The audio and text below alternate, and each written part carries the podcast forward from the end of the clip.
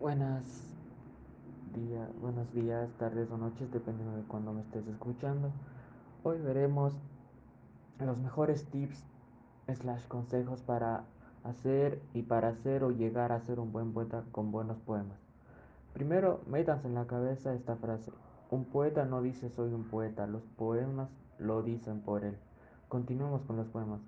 ¿Qué hace un poema un buen poema? Pues poco realmente. Lo fundamental es la sonoralidad, luego el tipo de las terminaciones, el contenido y el final. Estos son los factores que considero más importantes de un poema.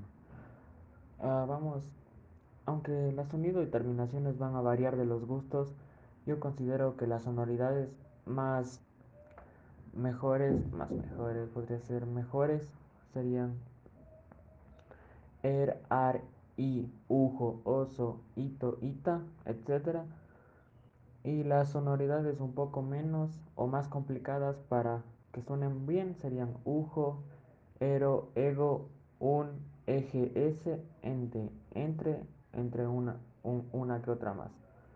Y luego ya vendría el contenido, el inicio y el final.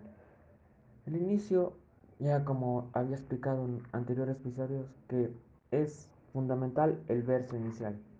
Que el verso guíe para lo que va a suceder y que en los últimos cuatro o tres versos o dos versos incluso cierre, pero de una forma limpia.